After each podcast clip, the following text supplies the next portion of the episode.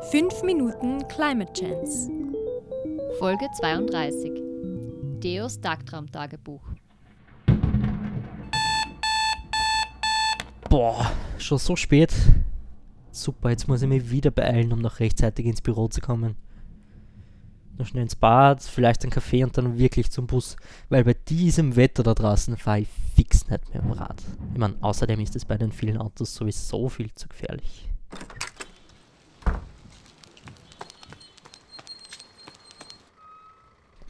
Yes, not erwischt.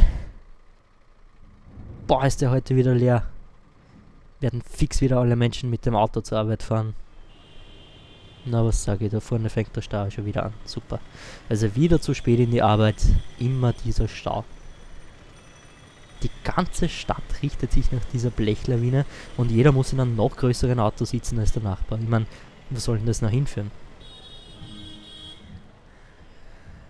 Hm, was wäre eigentlich, wenn es gar keine privaten Autos mehr geben wird? Ich mein, dann wäre auf einmal viel mehr Platz auf den Straßen für Fußgänger, Radfahrer und selbst der Bus würde endlich einmal pünktlich ankommen.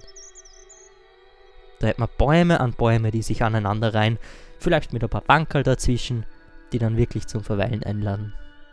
Das wäre sicherlich auch viel angenehmer, weil die Bäume kühlen ja die Umgebung und die Luft wäre vielleicht auch besser durch weniger Abgase. In der Früh würde dann vom Vogelgezwitscher geweckt werden.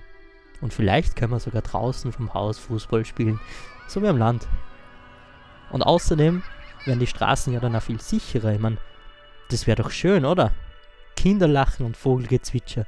Die Geräuschkulisse in unserer Stadt wäre Weltklasse. Ich meine, ich bin mir sicher, die Autos sind sowieso meistens nicht einmal eine Stunde pro Tag unterwegs und stehen die meiste Zeit am Parkplatz herum.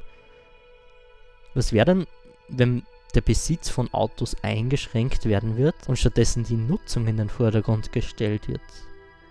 Da wird man ja dann nicht nur Platz und Freiraum gewinnen, es wird dann ja billiger für jeden kommen. Ich meine, diese Autos könnten im Rahmen von einem Carsharing dann zum Beispiel geteilt werden. Und wenn wir arg sind, macht man das mit Elektroautos auch gleich noch. Genau, so macht man das. Abgestellt werden die in Sammelgaragen am Stadtrand oder halt in der Nähe von öffentlichen Verkehrsmitteln, weil dann kann man da auch gleich eine super Ladeinfrastruktur effizient bereitstellen.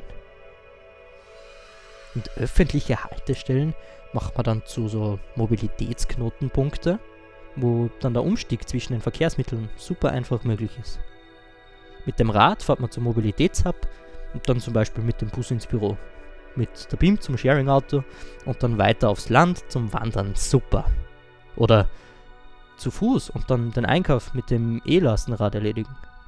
Genau, und am allerbesten wäre es, wenn man alle diese Angebote mit einer einzelnen Karte oder Mitgliedschaft nutzen könnte.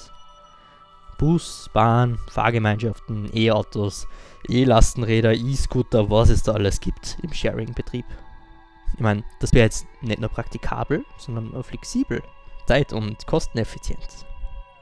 Weil ich bin mir sicher, die meisten Menschen wissen ja gar nicht, wie viel ihr Auto eigentlich wirklich kostet. Ich meine, da kommt der Wertverlust, dann laufende Kosten wie Reparaturen, Versicherung, Treibstoff, das muss man alles bezahlen. Und dann vielleicht noch ein Parkplatz, da ist man 500 Euro im Monat schnell einmal los. In einer Stadt ohne Autos würden sich also viele Menschen sogar Geld sparen und können sogar von einem besseren Mobilitätsangebot profitieren. Das gibt mehr Sicherheit und mehr Platz für die Menschen in der Stadt, eine bessere Luft. Ich meine, diese Vorteile sollten ja dann eigentlich schon genügen, oder? Ich meine, dass das Ganze dann auch noch Klimaschutz bedeuten würde, das ist ja nur ein wertvolles Nebenprodukt.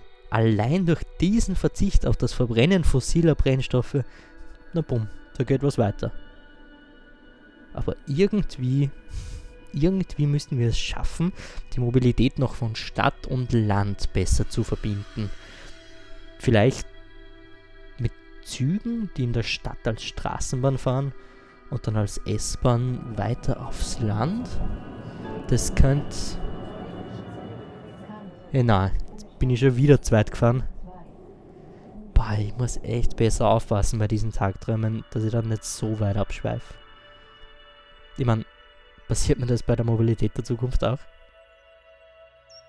Redaktion Johannes Draxler, gesprochen von Martin Meerwald.